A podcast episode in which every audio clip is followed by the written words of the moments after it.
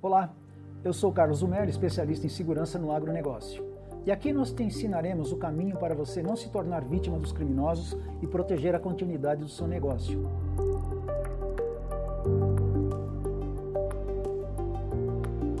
Hoje nós falaremos como melhorar a proteção de sua propriedade. Então fica até o final para ter uma visão geral do que estamos tratando. Lembramos que é muito importante que caso você não tenha visto o primeiro vídeo, assista agora para ter um melhor aproveitamento do vídeo de hoje.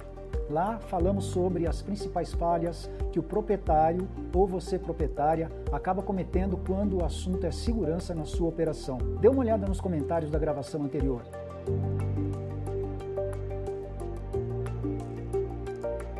Indo direto ao assunto, eu tenho certeza que ficou a dúvida no vídeo passado.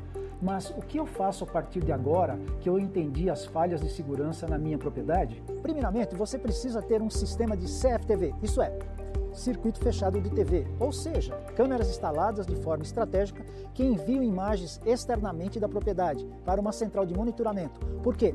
Em caso de algum incidente na sua propriedade, o operador da central de monitoramento poderá enviar uma patrulha ou a própria polícia para fazer frente aos ladrões. Outro tópico muito importante e que nós falamos constantemente aqui no Notícias Agrícolas é a proteção das suas informações. Como já dissemos no vídeo anterior, o ladrão hoje em dia decide agir após adquirir conhecimento sobre os processos, da localidade, das pessoas, do que será roubado e da sua propriedade.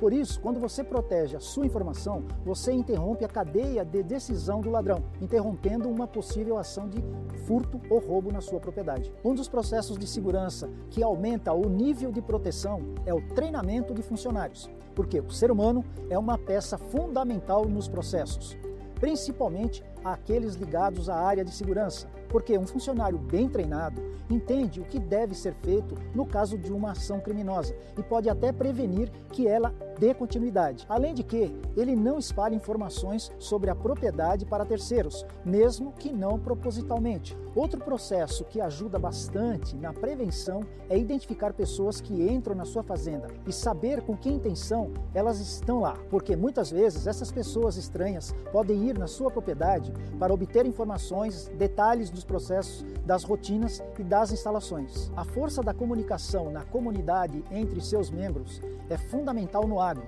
para que possam ser desenvolvidos projetos comunitários de segurança, estreitamento no relacionamento com os órgãos públicos, aumento de conhecimento geral do tema segurança e ter um custo-benefício nos investimentos em segurança. E como fica o trabalho nos talhões, onde não há conectividade?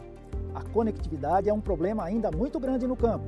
Então, na falta dela, você precisa recorrer aos serviços de segurança providos por profissionais especializados na área.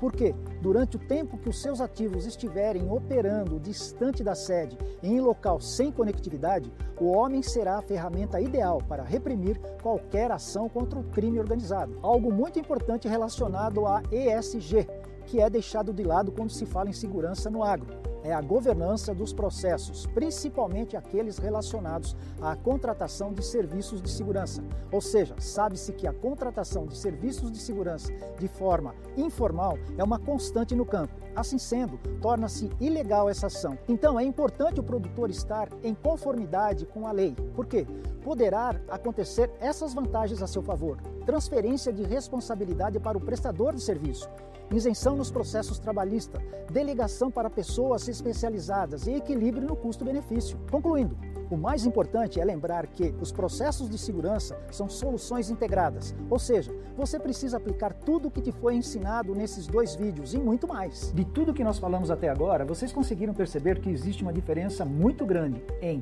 ter e não ter segurança na sua propriedade. Mas ainda podem ter ficado muitas dúvidas sobre segurança e é por isso que no próximo vídeo buscaremos sanar quase todas elas. Além de que vamos apresentar qual será o passo seguinte na segurança do agronegócio. Por isso, você não deve perder essa aula de jeito nenhum. Mas é isso. Poste aqui o seu comentário e me diga se na sua fazenda você tem algum dos tópicos apresentados hoje. E me diga também o que você achou dessa aula. E nos vemos no próximo vídeo, na sexta-feira. Até lá!